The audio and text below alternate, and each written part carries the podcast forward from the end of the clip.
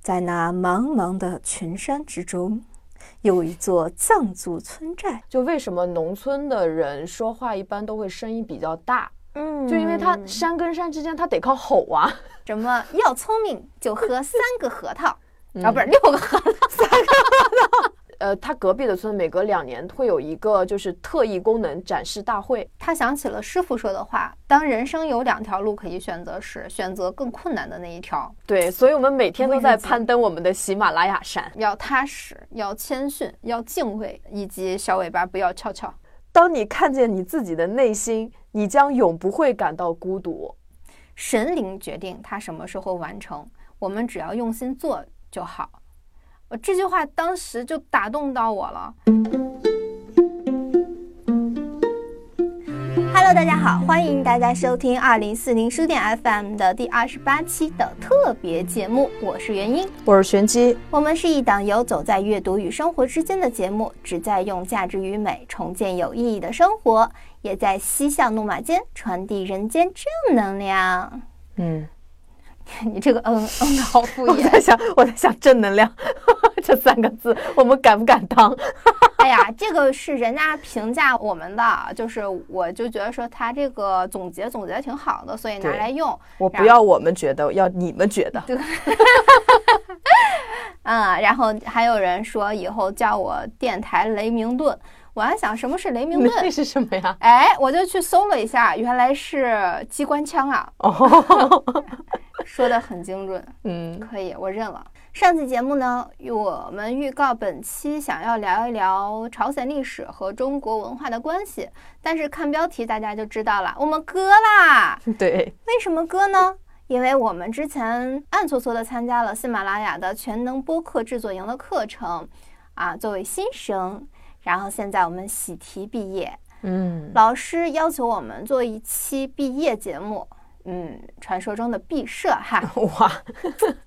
当然啦，你们看我们像好学生的样子吗？当然不是，我的本意是不交作业的，但是我们班主任告诉我们，自然堂提供了毕业礼物或者奖金，啊、就是其实不一定你的排名是多少，这就决定了你的礼物是什么哈。嗯，嗯，反正我们就选择搏一搏，单车变摩托。 啊，希望大家踊跃给我们评论。我相信你们是希望我们能胜利的，因为我们播客节那天摆摊儿，我们的听众就在摊位面前愁眉不展，一会儿催促我们去社交，一会儿问怎么还没有广告上来找你们呀？哎呀，为我们操碎了心，真的谢谢你们啊！所以呢，也是时候展示你们的能量。冰布鲁邦布鲁，我 想要那个摩卡少女音变身的。 不，这是我是小甜甜的， 哦，对，冰不了棒不了棒不配。对，就是我觉得在此特别想感谢我们的一位听众朋友，就是在我们去吃饭的时候，他替我们在看摊子，嗯然后在我们像别的小女生一样搭伴儿去上厕所的时候，他也在替我们看摊子， 对，就而且那天比我们还到的还早。对，还帮我们收拾收拾了一下我们的行李啊什么的，就非常非常感谢。对我是体会到了那个传说中的皇帝不急太监急的感觉， 但这只是打个比方，这位听众不要误会，嗯、就万万分感谢你替我们操碎的心，哎呀，非常谢谢。对对对，而且嗯皇帝不是不急啊，皇帝是啊，怎么这样啊？好恐怖，的，好多人。皇帝社恐， 太前期。 不，我们这个应该都叫他们宰相。对对对对他们对是对，宰相。哎呀，不过这期虽然是毕业节目，但是我们想了一下，它还总的来说也是我们的一一期节目嘛，所以它也不能水，嗯所以我们依旧是按照平日的工作逻辑，严谨的做了功课，做了选题。嗯，其实也挺好的，因为想了想，如果不是因为要做这个作业，我们可能近一两年内都不太会去做喜马拉雅山脉的专题。对毕竟我们没去过， 而且现在也没有钱去。 我们比较信奉实践出真知嘛，所以呢，最后想破头皮，我们想决定看一部叫做《喜马拉雅》的电影。嗯，我的私心呢是想通过这部电影理解一下为什么十年前流行去西藏洗涤心灵，我其实当时非常不能理解这个行为。嗯，西藏难道是新明的洗衣液吗？有太字，有太字 没污渍，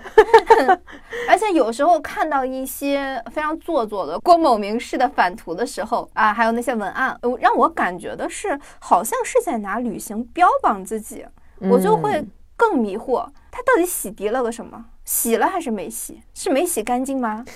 可能是没洗干净。呃，我们还是本意上不是想去嘲讽这些东西，因为存在即合理。那么我们就想说，呃，虽然出不去，也去找一些类似的东西，去研究一下为什么大家会认为藏区是一个可以沉淀的地方。嗯嗯，然后在开始解谜之旅之前呢，玄机昨天向我提出要先做一个测试。得，哎，题目是什么呢？对我当时说了一个就偏心理向的一个问题，就是说，假如你要出门旅行或者去流浪了，嗯那你呢有蛇、猴子、小鸟啊和一个行李。啊，你会怎么处理这些小动物？就是你会跟它们，你怎么安排它们，它们的位置跟你的关系，对吧？还有就是你会带多大的行李，是包啊还是箱子啊？你自己去想象。就当时我就问了这么一个问题，我的第一反应是，我是要去西天取经了 吗？我出门带条蛇干什对，么？唐僧带着三个徒弟 啊，还真是，还有一个白龙马。带个猴儿就罢了， 带条蛇是干什么？所以我的第一反应是把蛇扔掉，我不带它。嗯但玄机不让我扔对，不能扔。啊，所以我的选择是嗯牵着猴儿，反正就是猴儿离我很近，或者取决于是多大的猴儿，其实。大猩 猩，你有些他们养在那个就是呃，就像那个《加勒比海盗》的那个反派，他养那个猴儿不是可以站在他的手臂和肩膀上吗？嗯我觉得大概是一个这样的猴儿吧，嗯，嗯，然后让猴儿薅着蛇，不要靠近我。 但至于鸟呢，它就在附近飞嘛，它就随便飞，它在前面，在后面，在左边，在右边，或者去摘果子什么的都没关系。嗯它只要最终它不被呃狼之类的吃掉，别受到伤害，我知道它存在就可以了。嗯嗯，至于行李，哎，你也知道我的，我出门的时候就只是带 一个小小的包，嗯，所以这个背包就是就是双肩背，然后重量不轻不重，里面装着一些基本的实用物品就可以了。嗯啊，对我等会儿透露答案啊，就是。嗯大家就能知道，就这个真的还是挺精准的。就我说下我的配置，其实我也是背个简单的双肩包，就这嗯个行李一定不能影响我走路，不然会很累。对，然后也是牵着猴子，然后就是小鸟在前面带路，就是那种嗯小鸟，我也不想管它。对，但是唯一我跟原因非常不同的是，我的蛇它是要 绑在腰上当腰带的，或者是说要围在我的脖子上当围脖。那你是得去撒哈拉之类的去旅行，要不然你要是去北极的话，我感觉你这个围脖 容易得颈椎病。 就是蛇纹很好看，要它成为我一种 fashion 的元素，在我的身体上。我一想到这个蛇当腰带，我就觉得这个蛇它的核心力量一定很强，因为这样应该还蛮痛苦的，因为它在一个就是没有支撑点的情况下包围着你的腰。我还觉得说，哎呦，做你的蛇真的还挺不好容累易的，对对，对对挺不容易。对对对，对那我现在来公布一下答案，啊，就是对，就这个行李呢，是代表我们的责任感。那就一般负担 感，就一般般，两个渣渣。普普通通的人类，对对对对对，肯定我们俩是承担不了过重的责任的，应该是那承担不种了对，就差不多就可以对，而且是属于应该大部分是自己对自己负责的那种，哦就不会把别人的责任揽到身上。对，嗯也是，对，然后猴子是代表我们和伴侣的关系，不远不近，就最多牵个手就好了。但是你有的时候，你你不是还说可以让猴子骑到你的肩膀上吗？就是因为我我感觉我跟猴子是很亲密的关系，猴子确实很有那种伴侣感嘛，就是其实嗯猴子它干啥也行，但是我们整体感氛围上感觉是一体的，哦确实是这样子。就是伙伴一样的。对，，因为我很难想象一个猴子比我长得还高。我要是猴子比我长得高的话，我愿意让猴子端着我。驮着 你。对，也可以，可 以。如果是那种大猩猩、金刚一样的，可能你就骑到它的肩对上了。对对对对对对，是这样的关系。嗯，我所以我说取决于猴儿多大嘛。对。嗯，然后那小鸟呢，是代表跟孩子的关系，所以我们都是哦放养、散养型的，对，活着就可以。对，，活着就行。嗯，我就视线范围内能看到，但是它爱干嘛干嘛去，就这这样就可以。哦，哦对，然后最精彩的来了，就是蛇是代表欲望，代表我们和物质的关系。哎，我觉得这个很准，就是你是一个很抠的人，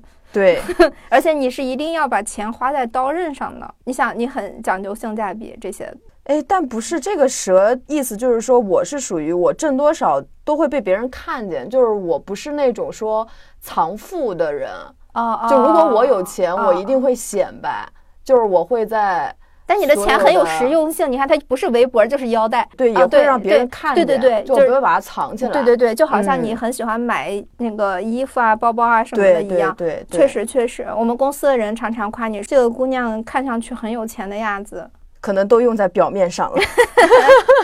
对，反正应该就是它这个蛇的意象，其实就是说你是把它隐藏起来，还是放在什么地方，还是那个？对我把它当腰带，可能也是一种功能型的体现，所以我的钱是要用出来，并且它要实现它的功能，这就体现了我的抠儿。那我的钱就是呃钱和欲望嘛，我想想，就是我我确实不太关注钱这个东西，嗯，但是我又想活得很好，就是有保障。那我的嗯保障其实是让我的猴儿去干了，啊，是吧？让这猴儿到好好搞这个钱。对你猴儿，你好好去为钱想破头，我不要 去想嗯，啊。对，这个很准，还蛮准的。对，嗯所以像我们出去流浪，你看就是这么一个情况。这是之所以我们去不了喜马拉雅的原因吗？哎，喜马拉雅是洗涤欲望的呀。呃你说的有道理，就是我一直对去这个地方不感兴趣，是因为我们觉得自己没有什么太想洗涤的，或者说我的压力没有到那个程度。呃我最近两年哦，好像嗯是因为年纪大了，就忽然能 get 到风光之美了，哦 我就很想去看一看风景。嗯呃，因为我觉得好像城市里面一直给人一种比较逼仄的感觉，所对以如果说能去一个比较开旷的地方，就多少会感觉还是广度就会变大。对，哎，你要说到这个，我就想到，哎，我不知道之前有没有提过，就我跟朋友他们一起去日本的时候，我那个姐妹就很不喜欢日本，她就嗯觉得日本都太小了。就你不嗯能大声说话，你不能就是你不能大大方方的干所有的事情的那种感觉，嗯你做什么都得小心翼翼的。嗯然后他就会觉得，其实这个是跟你国土的面积、你生长环境的大小有关系的。就为什么农村的人说话一般都会声音比较大，嗯，就因为他山跟山之间他得靠吼啊。对但是城市里是面的它范围太小了，你你说话声音很大，对别人来说是一种冒犯。是一种困扰。对，其实所以我会觉得，呃，嗓门大小它并不一定就是完完全全的就是一个评价标准，只是每个人的生长环境不一样。按照这个评价标准的话，我们都是没素质的人。 对，但是像我们从小，像我从小是生活在村子里面的，嗯，确实就是你要教导别人，你像我们这样说话是不行的，人家听不见。所以城市就会这种逼仄，然后这种让你很就有的时候还会让人觉得比较压抑。但是你一去到山里面，它就是很开阔，人的嗓门可能就忍不住的提高了几个分贝。我小时候不是长在山里的吗？嗯，就是会有时候会情不自禁的嚎两声，因为可以听到回音，对啊，就还挺解压的感觉。对啊，就像我们这期的这个标题一样，牙辣嗓。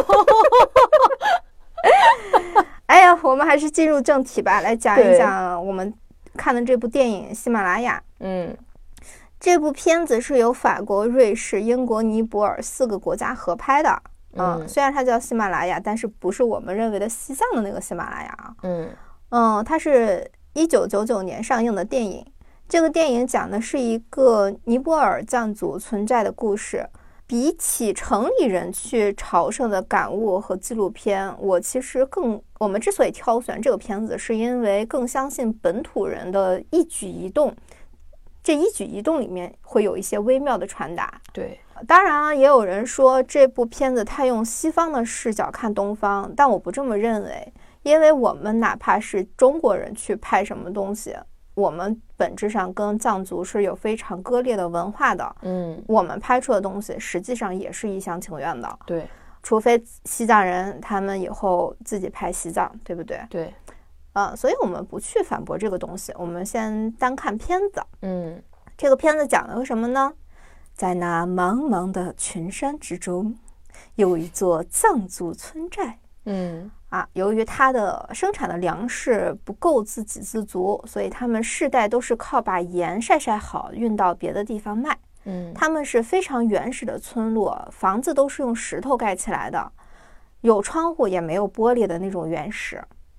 那么这个村子的顶梁柱就是运盐队的爷们儿们啦。老首领廷雷的儿子原本是下一代头领，但是他在运盐的过程中非要走另外一条路，结果意外身亡了。这就是嗯开头嘛。廷雷的儿子和卡玛是一起运盐的好兄弟，但是由于过去卡玛的祖宗有为了争头领而暗杀廷雷祖宗的黑历史，廷雷接到儿子去世的消息，第一反应就是卡玛家族贼心不死，嗯，自己的儿子继承了自己一切优秀的品质，怎么可能意外身亡？雪山应该保佑他才对呀！对，而天之骄子，对，那么作为头领的儿子，他选择了一条路，怎么就没人听从？只有他一个人去了，只有他一个人去铤而走险，这威慑力也很有问题啊，嗯对吧？不过他自己廷雷老婆挺有意思的，他在说自己的儿子继承自己一切优秀特质的时候，他老婆说：“嗯，继承了你的自大和固执。” 哎呀，儿子的去世极大挑战了老头儿廷雷的自尊。如果他不做点什么，他这一脉也许就败落了呀。嗯可是自己年老了，下一代该接班的孙子又是非常年幼，看不出来对多大啊，可能有个六七岁。六七岁左右，嗯嗯，那怎么办呢？他一个人啊，能成为头领，注定是有点东西的。他决定要拖着自己旧日搭档们、老牛们的老腿和啥事儿也不懂的孙子去翻越雪山。嗯大家都惊了，就像他老婆说的，廷雷的自大和固执会害死所有人。那么全村的人肯定都是去劝他立卡玛做接班人，不要去冒险。但是他坚持他可以。那么电影演到这里呢，我们就看到了一个被胜利经验冲昏头脑的老头子，而且我觉得他演到这个部分的时候，我们会觉得说，哎，这个廷雷和我们生活中的老头子区别没有什么很大哈。好像啊，真的好像对啊，我感觉人确实是越老越固执的那种。对，因为他们有经验嘛，他们的经验撑得起他们的固执。 对，而且我就非常喜欢电影里面他刻画廷雷他作为老首领的那种倔强和自尊心很强的那个细节。嗯嗯，对，因为这个村子的青壮年男子们，他们都会比赛射箭，然嗯后谁的就射箭技术高就会得到尊敬。然后当廷雷他决定自己想要去卖盐的时候，他就拿起了剑和弓。想要就是重返往日的那种风光，结果当嗯他就是想做这个动作的时候，他却连弓都没有拉满，然后那个箭就直接落到了地上，老就了是对，就这个侧面去烘托他的那种年老体弱，就是作为观众的我，就瞬间就心里一紧，就真的替他担 心。对对对，就刚开始的时候就觉得说，如果这个片子它不是一个老套的成功鸡汤的话，嗯那这个东西就是会有问题啊。真的会有问题，啊、而且他那种就是藏区的那种山，那真的就是条件太恶劣 了。对 啊，就分分钟就会玩玩命的。那么对我们反观卡玛呢，也没好到哪里去。对， 他意气风发嘛，他觉嗯得廷雷这个老头子已经过时了。嗯那么所有的年轻人也都觉得卡玛是最好的领袖。不过我觉得就是廷雷的怀疑也没有什么奇怪的，嗯因为我觉得更诡异的是在于廷雷的儿子才刚死，就显而易见卡玛和廷雷的儿子是的老婆，，对 是有一腿的。就哎呀是，跟自己兄弟的老婆有一腿哈。对，嗯，就是这个设定让我很难接受。呃，我不知道是不是因为廷磊老婆说，就是女人不能没有丈夫，孩子不能没有爸爸而导致的。嗯嗯，慕强也好，找个靠山也罢，合理啊。但是真的太快了，太快了，甚至是在葬礼上，他俩就有那个眼神的交互。我也不是道德绑架哈，只是我的个人感受比较难接受，嗯也怀疑这会不会是导演刻意安排的，去将那个廷雷的怀疑合理化。所以我最开始看到这儿的时候，关掉了电影，自己缓冲了一整天，才重新打开接着看。对，而且这个确实就像刚刚我们开篇说的，真的是我们的成长环境各方面真的不一样，就嗯汉文化、藏文化，还有城市和农村，嗯，对偏远的地方和和中心的地方，而且这个道德这个东西，它也是因地方而不同的。对，就我记得以前很偏远的村落，就是什么父子共享一个妻子，或者兄弟共享一个妻子，在他们嗯村子里是很常见的事情。但是对于我们而言，我们就觉得难以理解。而且片子里面它不是有那个就是天葬的那个情节嘛，对我第一次知道，原来天葬是把人，要完全分的开的对对对对对，就是他们这个地方比较震撼我的，包括他最后的那个比较震撼我的是，他们是真的会把生死看得很淡的，就是嗯他们真的不觉得，嗯，肉体是一个多么了不起的东西，因为像嗯我们汉文化的话，肯定觉得说呃死者为大，对甚对至你对不能去验尸，这人要留个全尸啊，等等对等等的，对，就是完全不一样还会给人化好妆，啊，对 对吧？但你看那个电影里面，当我看到那一块儿一块儿的时候，我就觉得说，这种东西真的完全取决于人怎么看。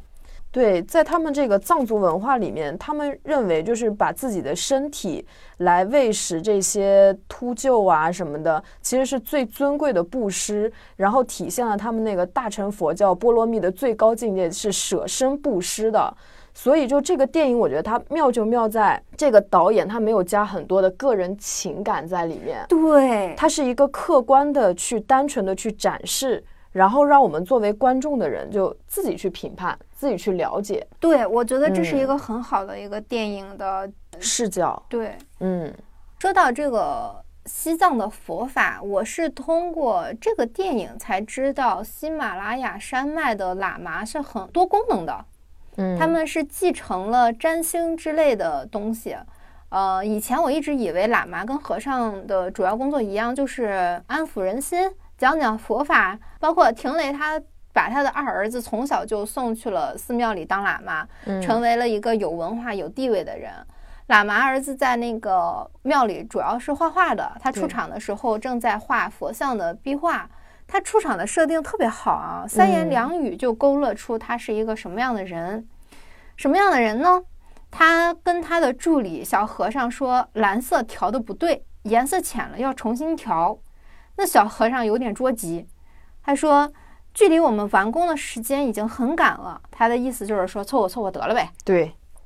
那喇嘛儿子非常温和且坚定地说：“神灵决定他什么时候完成，我们只要用心做就好。”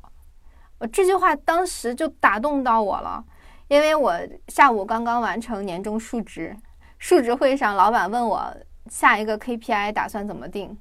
天啊，这个问题让我觉得太匪夷所思了。我当然知道 KPI 最初的意义是让人有一个奋斗目标，作为自己的目标，也作为老板对你的一个了解、基础了解。但嗯这个事儿它怎么能定呢？我们做节目也好，我觉得很多事情真正的宗旨应该是让自己满意。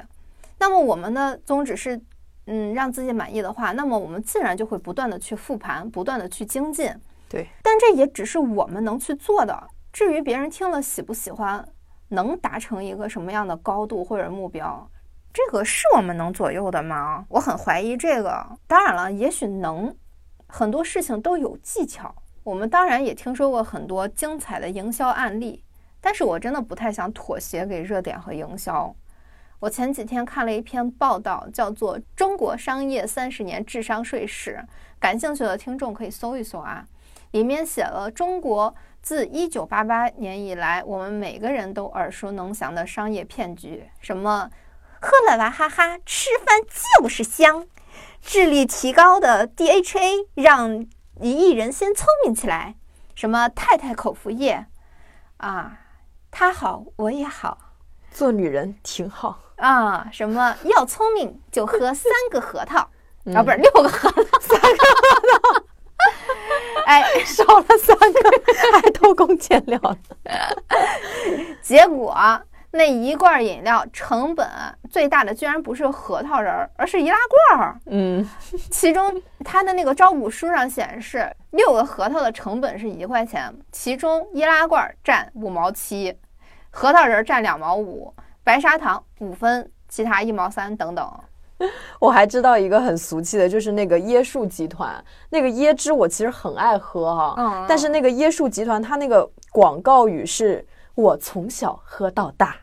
然后 呢，找的都是那种胸特别大的模特，然后做一些暗示类的。嗯然后上次我去看一个电影，然后这个广告就真的堂而皇之的出现在大荧幕上，就一个女的，然后拿着那个椰汁说：“嗯我从小喝到大。”哦哇哦！真的很震惊这些广告。 哎，这些广告耳熟能详到我们都知道这些东西是陪着我们长大的，嗯，其中很多商品，尤其是娃哈哈，我们也确实都是服用着它们长大的。嗯但是它们有什么用吗？也没有什么卵用。更年期的妈妈还是那么 吓人，我对不们对？还是没有变得聪明。 对呀、那么这些商家倒是很好的完成了 KPI 啊，全都成了首富。呃，我们是在社会性的尔虞我诈中活到现在的，我们现在还需要欺骗用户的人吗？就不能有什么公司或者产品，对产品或或者随便什么东西，它是真正值得人去信赖的吗？我想做这样的事儿，那么盯着赚钱和创造 KPI 奇迹这点儿东西，我觉得一定会错失更多不可量化的。李安拍电影的时候想过 KPI 吗？他想过怎么去商业吗？我们也想做播客界的李安啊，稍微有一丝丝的不要脸，但是我们想这样做，我们就无法给予一个 KPI 的答复。我其实有点后悔，不是述职之前看看的这个片子。如果是述职前，我也会跟老板说，神灵决定它什么时候完成，我们只要用心做就好。这个还真的，对对对，我觉得刚好怼到点子上，回复到点子上。 对对对，嗯，一方面你表明了你的态度，对吧？另一方面你就是也我我我也不想给这个东西一个数据化的结果。是的，嗯，数据能代表什么呀？实在达不到，我们就花钱 买吧。因为老板最后还是给我们定了 KPI 嘛，他们希望到年底的时候，我们在各个平台散发的这些节目单期播放量能达到十万。嗯，就是每嗯期都能有十万的收听量。我想了想，幸亏我已经放弃升职了， 嘿嘿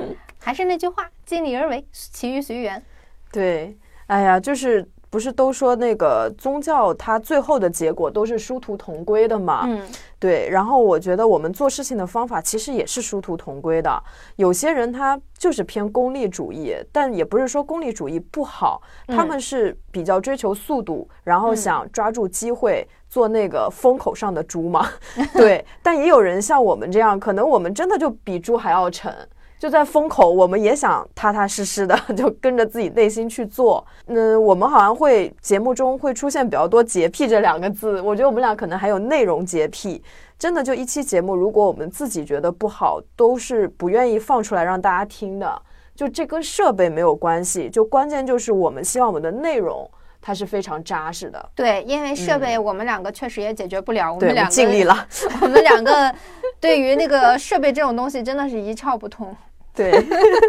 好了，感谢大家收听我们刚才的自夸环节哈。嗯我们说回电 影哈，这个展示卡玛比较离经叛道的一点就是他会跟喇嘛们对着干，嗯就是喇嘛不是他们会占星啊，有黄历之类的体系嗯嘛，他们就算算哪天适合出门儿，哪天肯定是个吉日啊之类的。嗯，不过想了一下原理，它感觉更像是天气预报。对，毕竟他们卖盐的全程是要赶着牛，然后徒步登山十几天的那个这样的一个比较辛苦的。然后如果他们遇上风雪的话，他们不就会像蝼蚁一样瞬间蒸发在这个世界了吗？嗯，那我觉得他们喇嘛他们看的那个纸，应该是多年以来，呃，先人留下来的，就是哎这段时间容易有暴风雪的一个就是大数经据，验，对对对，其对实对是个大数据哎呀算法， 对对对对对， 手工算法，嗯手工算法。别看卡玛他从小长在村子里啊，但他已经翻山越岭了很多次了，也不好说他是年轻气盛还是无知，他产生了人定胜天的奇思妙想。我们也是这样的嘛，吃了几嗯天饱饭，过了几天好日子，就觉得说没有什么事儿我干不成的。对人类就是可以称霸宇宙的王者嘛。呃有时候我觉得哈，嗯，这话虽然说起来政治不太正确啊，我觉得疫情某种程度上是在给越来越膨胀的人类社会敲警钟的。我我真的感觉谦逊已经越来越被消磨殆尽了。那么，大自然现在就展示出了，我只需要用一点点东西，就可以把你们人类引以为傲的秩序和无所不能的错觉打得稀碎。对，大自然还是很厉害的。卡玛觉得，以他的判断，应该是立刻出发去卖盐，而不是听占星师的等到四天以后。嗯，他这么做也有他的道理，因为他们随时面临着冬天的到来。按照正常的逻辑，肯定是越早出发越好。嗯，那廷雷这边呢，他也智商很在线的，嗯、别看他嘴硬，但他也怕出意外，所以他也会动脑子去计划。他的计划也很现实，你看这个团队老的老，小的小，怎么办呢？老弱病残团队真 的，廷雷就去寺庙里去找他的喇嘛儿子帮忙，但他的喇嘛儿子拒绝了他。哎，他这个拒绝也很有意思，就是你你很难想象这是一个正确的人说的话，嗯，就是你看，我们现在是作为城里的普通人，我们都是不敢去申诉自己的真实想法和去拒绝别人的。但是他的喇嘛儿子说，当初你不经我同意就把我送来当和尚，如今我完全适应了当和尚，你却又要求我胜任牧民的职责。一个是画画的，一个是干苦力的，风马牛不相及，不能因为我是你的儿子你就这样要求我，我做不到。嗯，我当时就觉得说，这其实也是一种智慧，就是拒绝的智慧。对，学会拒绝，对，啊而且他拒绝的有理有据。对，把他爸气的要死。那廷雷回到村子里的时候呢，卡玛已经不顾占星师定的日子，带着年轻人离开了村子。廷雷一听，那还了得！这尊严之战一定要打响了。廷雷有着无论野兽还是人类都恐惧的魄力，于是他说服了老头子们啊、孙子啊、儿媳妇儿一块儿上路。那正在打包的时候呢，他的喇嘛儿子也赶来了。哎，我觉得这里有一个点很有意思啊，对，就是大家不管他的手头是在干啥，都赶紧先排队让喇嘛给自己施以祝福。我就想啊，很多时候我们都会觉得说啊，一股劲儿撑过去吧。那么这嗯个劲儿从哪儿来呢？所以信仰对于人类的精神力量来说，应该就是支撑起创造奇迹的那个底气。对对，所以有时候我觉得人有信仰是好事儿，只不过信仰的本质是需要分辨的。嗯啊，哪怕呃都叫佛教，但是你其实我们也看得见，就是生活中有很多挂着佛教的名义去满足自己私欲的，对呃，这对样的情有况这也样很的，多。嗯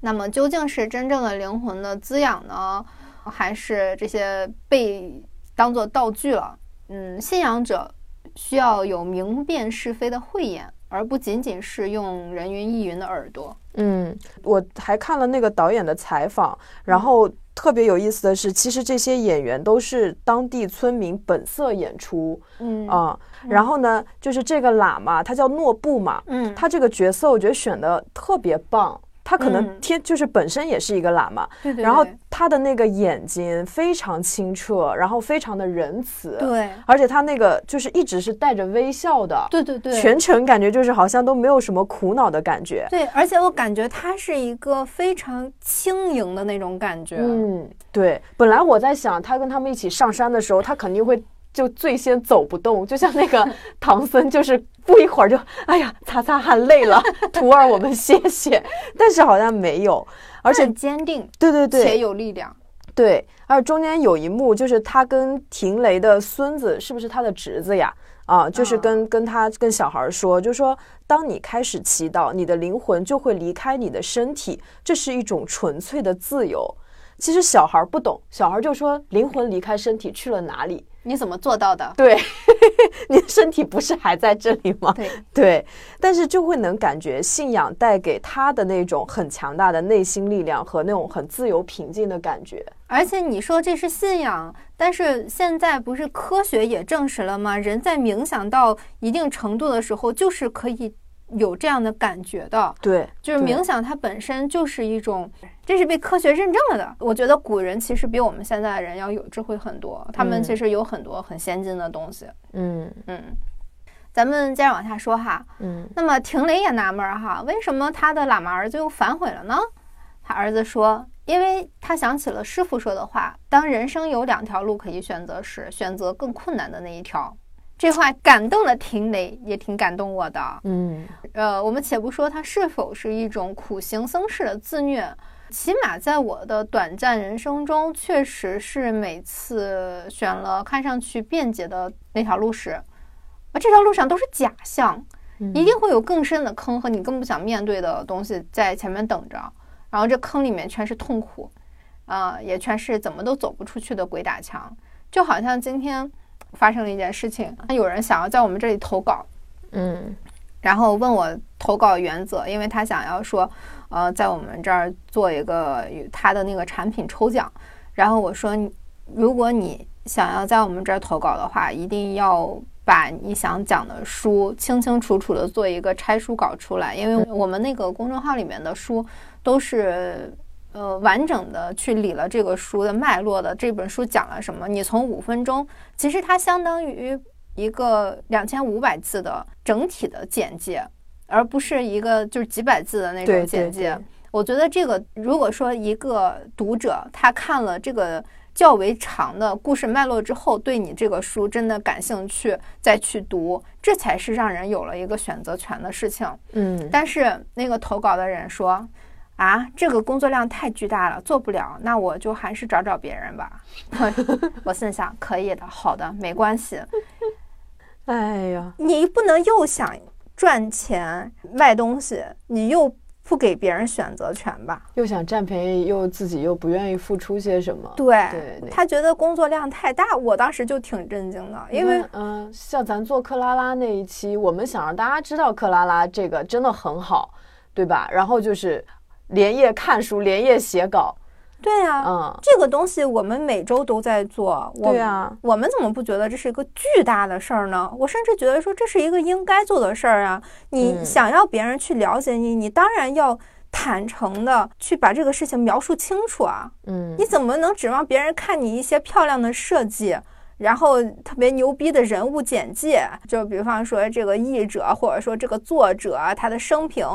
这跟这个作品有什么关系？这还是打马虎眼嘛？难道说你还希望靠着这种权威去俘获粉丝吗？我觉得在未来的时代会越来越走不通的。对啊，这个就很像，比如说攀登喜马拉雅山的那个感觉。我昨天还看了那个一个纪录片，叫《喜马拉雅天梯》嗯啊、然后他就讲，就是在那个他们选藏区的一些小伙子，他们有一个学校专门培养这些小伙子去当向导，嗯然后给那些想攀登珠峰大本营的，嗯，就是富豪们啊，因为嗯好像攀登一次要几十万吧。哇哦，，对，然后去给他们当向导。但是你当向导就意味着你比这些就是游客体力各方面要更好，你要做好一个服务者的一个、一个对态度和和素质。所以说其实是非常非常难的。他们虽然挣的也还行，但是真的付出了很大很大的努力，毕竟是要去征服珠穆朗朗玛峰。嗯对，所以我们现在做的事情虽然没有到那么困难，但我觉得我们俩现在应该也是属于那个喇嘛说的，就是在两条路里面去选择了更困难的那条路去走。 对啊，对确实挺痛苦的。我我每次写稿的时候，我都非常头大，感觉好后悔，好后悔。对，但是一写完有没有一种登上了峰顶？对对对，然就后又很俯快视乐世界，对对对对对对，就是它带来的成就感也是很大的呀，真是。对，所以我们每天都在攀登我们的喜马拉雅山。好切题，有没有？又又到了自夸环节， 哎呀，对对对对对，哎呀，所以所以就是大家听到这儿肯定知道，我们确实是对自己挺满意 嗯， 说说电影，啊、好好好啊，那他们走啊走啊，走了一天又一天，直到在路上遇到了朝圣者。朝圣者就是那种每走一步都磕一个头，嗯嗯、呃不是，应该是有很大的愿望，希望能实现的那种非常虔诚的人吧。嗯，然后他们遇到这这些人，才知道卡玛的运营队足足领先了自己四五天。我其实不太理解为什么廷雷非要追上卡玛，哎，是担心卡玛他们的安危吗？嗯我觉得不太是，我也有点疑惑，这一个点我也我也觉得很奇怪，啊哦，嗯那是胜负欲还是尊严？呃，如果他是担心年轻人的安危的话，我是很我是理解的啊。嗯但如果说是因为其他的原因，他就赌上全队的性命去选择走魔鬼之路追赶，我觉得有点一言难尽啊。嗯然后那个魔鬼之路是陡峭的悬崖，然后悬崖下面是藏区特有的湖景，非常美，对，就是我们去西藏之类的就最想看的那些东西啊嗯，超美。但那是会要了藏民性命的魔鬼之路，嗯就是有点讽刺哈。嗯而且他们在悬崖上确实遇到了困难，呃，路断了，经验丰富的老头们就迅速补了路，搭了桥，嗯，但是是还是向魔鬼祭奠了一头失足的 小牛，老牛老了老了，对我之前看过一头牦牛值多少钱，嗯反正换现在的它的这个价价格好像是一到两万。哇，这么贵，啊、所以这魔鬼确实得到了挺丰厚的进贡的。中间那个片段也很有意思，就是那个补路的那个老头儿，他把路补好以后，然后他就跟廷雷就是两个人就是那个相视一笑，很默契的对那么对一对，个环节。就这个导演，他从很多细节去往回，其实也是告诉我们为什么他们愿意跟着这么老的廷雷一起上路。他们嗯曾经一定是出生入死的很好的队友，对，非常嗯非常默契，有很深刻的信任的。嗯。嗯那么廷雷队呢，终于还是追上了卡马队，年轻人们大吃一惊，姜果然还是老的辣嘛。嗯但卡玛不服的，所以现实就要给这个不懂事的小伙子上一课。廷雷通过盐巴占卜，也就是把盐扔到篝火里面，如果盐噼里啪啦响了，就说明第二天是晴天；如果不响，那就是暴风雪来的征兆。嗯这个原理我们其实都懂啊，不就受潮嘛？对， 啊。但是卡玛不相信，他觉得这全都是封建迷信，怎么可能靠眼决定命运呢？天上的星星多亮啊，没眼睛吗？看不见吗？怎么看都不是暴风雪，好吧？嗯，所以我觉得占星啊、占卜这类东西，如果我们不去谈坑蒙拐骗的那些神棍啊，嗯我觉得它应该就是先人累积的经验。嗯但是先人爱民如子，他不爱装逼，他并不想显得自己多牛逼似的，就只说那些高深的普通人听不懂的东西。嗯他是会把这些结论全部接地气的方法化。你想知道这个，你就这样干；你想知道那个，就那样干。他不去解释原理的啊，毕竟那个时候没有纸笔，全靠口口相传。如果他每个都去解释原理，会很麻烦，而且万一又就又有人听不懂呢，是吧？嗯所以他就不去解释原理，就简单的告诉你怎么做就行。呃，每个人都能学会才是他最大的目标，不像我们现在学很多东西啊，老师也不会教，学不会没关系，你们只需要知道我多厉害，我独自美丽，你仰望我就行了。哦，我我想起我之前看那个呃那个书叫《宇宙》嘛，嗯然后里面有提到，其实占星术最先发明的人，他是一个天文学家，嗯，他是好像是发现日心说的。就是他刚开始是像哥白尼呀、就是他们那种身份一样，去就是跟天主教抗争，嗯然后去就发现一些科学现象，然后慢慢的他就开始做占星这一块儿了。所以嗯刚开始其实占星的诞生，它是从科学诞生出来的。所以他是把那个科学和天主教，就是为了让更多人去接受它，而把它仪式化了。这个具体下面我我还没看啊，但是这个其实就是这个科学家，他是当然当然天文学家，他又自己去占星了，所以占星某种程度上，它确实是跟天文什么是有科学依据在里面的，嗯嗯，他没有说那么封建迷信的，嗯。嗯哎呀，你说服了我，但是说服不了卡玛， 他不服气，他决定独自留在营地里，其他人就全跟着廷雷走了。第二天果然飘起了暴风雪，卡玛有一些心塞，嗯哼，却也不得不面对现实。我觉得他们总在说一句话是“雪山保佑着我们”，是真的有那个味儿的。嗯雪山很及时的给卡玛上了这么一课，就是无论对他们全族还是对他个人来说，都是很大的幸运。对，因为我们都知道，年轻时迷路的人，结局反而会很好。对，卡玛就是他未来可能会成为领袖，然后嗯他又能敬重自然，嗯其实就已经很棒了。对他需要一个平衡，对他哦需要一个教训。对，我想到我年初看的一个片子是那个万马才旦的《气球》，有一阵子也也还挺挺火的哈。嗯，就是那个片子其实是藏区的人对宗教的一种反思。呃，你看，就像那个廷雷的占卜，它其实也不是说神灵的意志，而是一种科学的经验嘛。嗯，对，然后气球那个片子其实是对转世投胎的一个质疑，嗯啊，然后他这个影片讲述的就是青海的那个藏区的一个牧民他们一家的故事，因为他们已经两个小儿子了。嗯然后呢，就是不想再生了，因为家庭条件也不算太好。结果那小孩儿就把家里放的那个，就是村里卫生所发放的那个避孕套当气球玩玩儿了了。所以呢，夫妻俩就又怀上了。啊、啊又怀上以后，这个妻子她就不想生，然后呢，当时好像也刚好是在做计划生育这些的，所以她就想上卫生所，就是等于说把这个孩子打掉。但是呢，从上司到她丈夫到她大儿子，就是甚至她自己都认为这个未出世的孩孩子其实是刚刚去世的这个爷爷的转世。啊、哦，就是上师有说，就爷爷会转世投胎到这个婴儿的身上，所以就是他又想堕胎，因为他觉得家里真的养不起了，嗯，但是呢，又觉得这个是转世过来的，就这个是很嗯现实的一种思考。嗯而且在藏区的话，因为它的宗教比重非常大，就百分之八十可能都是累世积累下来来的一些宗教的经验，但是嗯其实有百分之二十可能是会出错的。对对对，对经验不不能完全靠经验嘛。对，所以某种程度上，我其实挺理解卡玛的那个叛逆的，因为他一嗯方面年轻气盛，而且他肯定也是验证过，也许有这种出错的一些小细节，嗯，导致他可能就是会怀疑。就像我们年轻的时候会觉得那些道理特别烦人，然后慢慢一点点长大，就会发现自己成了那个验证道理的人。对对对。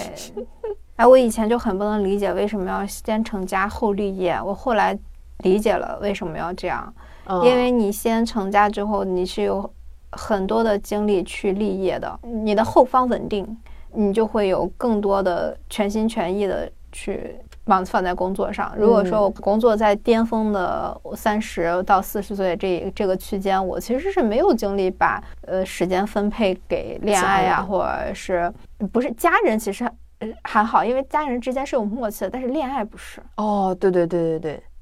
是你自己可能也有这块情感需求，你没有时间去得到，然后对对方也有，对， 然而且我也没有时间去去那么呃逆着啊，呃，嗯或者说建立一个稳固的情感呃的地基啊，这些嗯其实嗯，趁趁着年轻没事儿干的时候，大家多谈恋爱吧。 嗯，哎呀，那我们来说说故事的结尾吧。嗯，田雷护送所有人在暴风雪中安全到达下一个营地之后，就倒下了。嗯但幸好卡玛在后面救了廷雷一命，然后但是他这已经算是回光返照了啊。廷雷在最后的时间里面认可了卡玛作为头领的资质，嗯然后他将位子传给卡玛，就过世了。嗯，算是一个 happy ending 吧。嗯嗯，看到这儿的时候，我觉得这个戏挺有意思的，就是每个人物都非常立体，嗯他们的都有自己的优点和缺点，可能是因为本色出演啊，对，所有的矛盾啊、和解啊，其实，呃，包括他们的一举一动，甚至是某个眼神儿，其实都是由于人物本身丰富的特质。嗯呃，听到这里，大家会觉得这个剧本的故事线很简单啊，但是因为他们这个人物细节都的恰到好处，才让这个九九年的片子放到现在看都完全不过时。就是因为嗯，真实的东西，你不是凭空捏造的一个人，他就是很耐看。对对，他不过时的还有他的摄影，我觉得真的啊太棒了。音乐也是，啊，就他有一幕是三个女人一起洗衣服，就是那个节奏感，然后他们嗯拿着一个那个敲打在那个嗯搓嗯衣板上那个画面，就嗯我印象非常深刻。还有他们翻山越岭时候那种各种美景，哇，真的太好看了，嗯，赏心悦目。对，这个嗯片子给我最大的感悟是，它是在明确描述人类是不能战胜大自然的，嗯但是人类是可以在大自然和自己之间，通过经验和小小的创新去争取一个平衡点的。嗯人类是否能生存下去？呃，对于藏区的人来说，也其实对我们来说也是这样子的，啊就是能否生存下去，需要强有力的头领，这对个头对领要有强大的意志、过人的嗯智慧，呃，甚至是强势的领导力来引导大家共进退。但是与此同时，它又是饱含敬畏之心的，对它的自大不能是逾越自然的、对逾对越伦理的，呃、嗯这种自大。这个伦理不是我们那个日常说那个道德伦理啊，嗯这个伦理是那个就是呃自然伦理。嗯哎呦，看完这个片子，其实感觉还挺治愈我的，就是说不嗯上来的震撼感，就是这种人在大自然之间要保持的那种心态吧，或者说人这一生其实都应该都是那样的一个姿态。嗯而且觉得说，感觉有信仰的人会是终极幸福的。就是虽然说用不好听的一个词说是认命，但是我觉得这个认命是一种幸福。如果说把自己的精神压在世俗上的某个人或者某群人，你看到他们暂时性的人定胜天了，然后过个三十年河东三十年河西，发现所寄托的这个人或者这群人其实啥也不是，甚至是垃圾。作为这类人的信仰者，他的精神和情感其实就是就死亡了，没寄托了。所以我有的时候会觉得说，人造偶像不可取，毕竟一个人、一群人他不能承担这样的期许，他不是永恒的。但是人造偶像目前来说又是很多人的明灯和前进的动力，所以也不想去批判什么，毕竟我们是无神论国家嘛。啊、能有个人造的偶像起起到积极的作用，那也挺好的啊。对那么我们就要求偶像就做个人就可以了。对所以，我们如果去藏区，现在看现在看完《亚拉索了，我们会被洗涤个什么呢？如果说像我，我可能收获的就是说嗯要踏实，要谦逊，要敬畏，以及小尾巴不要翘翘。嗯，就当初我们想做这个，前几天想做这个选题的时候，我完全没想起来，我其实是去过喜马拉雅地带的。 然后我昨天你想的了记一忆下，出了差错。 对我昨天想了一下，我其实已经去洗涤过了。我在哦一七年的时候，但我去的是印度，但是那个村子呢，它叫瑞施凯施，它其实是喜马拉雅的山脉的入口处。然后这个村子是山、三面环山，它更神的是，它是那个印度人心中神圣的母亲河恒河的发源地，或者说是上游。啊嗯，所以这边就可以澄清一下，就是恒河不是哪儿哪儿都脏的，嗯恒河的上游非常非常的清澈，我还嗯在里面游过泳，我还跳过水。 哇哦，对，然后这个村子很神，它就是全民至少是蛋奶素，有的就是宗教信仰更严格，它就是全素。全素嗯对，也就是说我们在那边买不到酒，吃不到肉，啊，然后村子里面你走哪儿都是瑜伽士，都是苦行僧和印度教教徒，哦嗯就所有人都是穿着他们自己的那一套制服的那种感觉，我感觉这还挺有意思的。对，很有意思。而且就这个地方，它是其实是。瑜伽的圣地嘛，嗯所以说，在一九六七年的时候，像那个 Beatles 他们也曾来这里就练习瑜伽和冥想，啊，我对我还去了他们那个进修营，非常好看。他们是一个个石头，然后做成像鸡蛋一样的房子，，哦像蛋一样的房子。哦对，然后里面还有列侬他们画的那种涂鸦，嗯嗯，就很有意思。我之所以说我被洗涤了，是我很喜欢我的那个冥想老师，嗯他叫 Ram，然后他大概是二十多年前，就年纪很小的时候，然后就到瑞士凯诗追随他的 guru 学习瑜伽。就咕噜在瑜伽的里面的说法是就是上师 嗯啊、轱辘，对，轱辘，对，车轱辘的 轱辘。然后呢，它每年的十二月、一月就是最冷的季节，还有每年的五月，像他们都会去喜马拉雅雪山修行。就是在最冷的时候去修行。对，然后吃好像吃那种当就山上的一些野草，就吃很少很少，然后基本上就是可以，基本上可以不用怎么呼吸，就是进入一个禅定冥想的状态，然后还能活着。而且他说那个村子每隔两年还是呃，他隔壁的村每隔两年会有一个就是特异功能展示大会， 就是真的上刀山下火海，然后把人埋到就土里面，什么一个月挖起来这人还活着，这个就是暂且听一听啊。对，然后他还会在村里的那个山上的洞穴隐居一段时间，然后我们还去参观过他隐居的那个洞穴，就很凉快，就是山里面，但是很简陋。啊，啊、然后我就问他，我说你在山里与世隔绝的那个生活是否会感到孤独？那你是否会有人就就有想找人分享的那些时候？然后嗯他用那个很朴素的，就是印度英语就回答我说，When you see inside, you will never feel lonely，就是说，当你看见你自己的内心，你将永不会感到孤独。哎哎，这就是我觉得藏区洗涤人的一个点，嗯就是当你放下你手头的这些东西，你你也没有办法去联系什么人，呃，就是不玩手机或者不去被生活中的这些乱七八糟打扰的时候，其实确实在藏区旅行的时候，你应该会非常清晰的看见自己。对对你看见自己的时候，你可能会发现一些平时自己发现不了的东西。对因为平时大家没有冥想习惯，其实有冥想习惯的话也是可以发现的，但是不会像在藏区的那种自然环境，再加上你一个不得不面对自己的时候，那种震撼感来得更嗯强烈。对，它其实嗯是有环境的加持的。嗯，对对对对对啊，所以就大家要是感兴趣，可以给大家看一下我去那边拍的一些照片，真的还挺有意思的。还有猴子偷内衣内裤什么的，对我还有视频。昨天看了一下，我发现还有好多素材。 那这期公众号你编吧，我编不了了。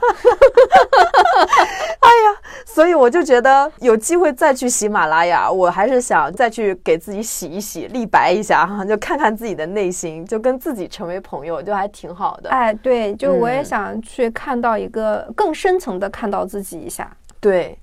这很有意思。有意思。关键关抓紧攒钱吧，攒钱，然后就去那里玩一玩。几十万登上珠穆不朗不，玛那大大可不必，大可不必，那就那就没有必要了。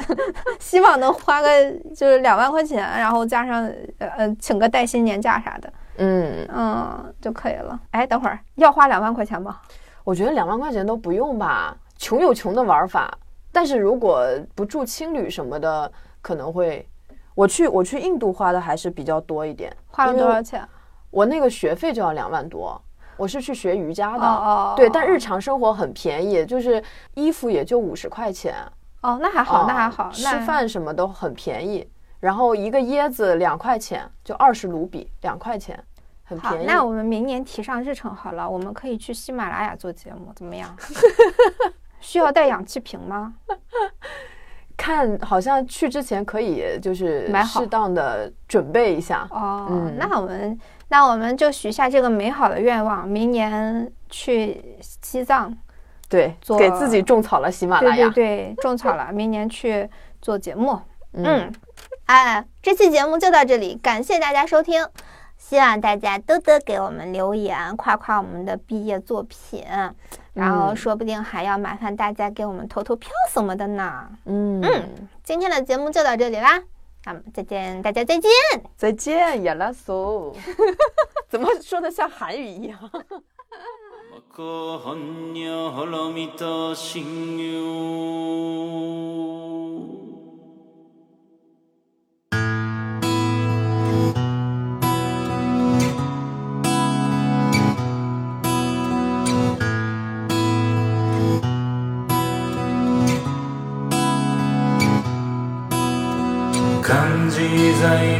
간지사이보사교지 한야하라미다지쇼겐공카이크도이사이그 くしゃりししきふいく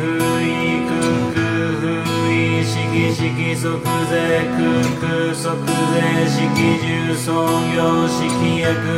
尿税しゃりしでしょうく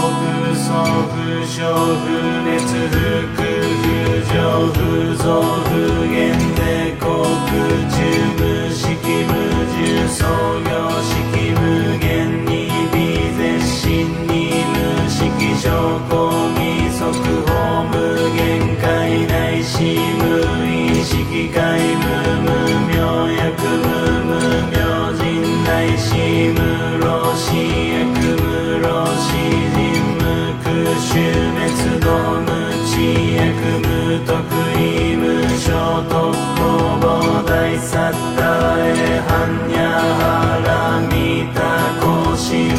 形ゲ無形ゲ公無不空不音理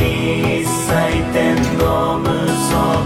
行で反三で小仏へ般若波羅蜜多高徳阿六多羅三脈三宝大高知般若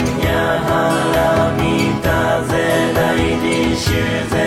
名修世無常修世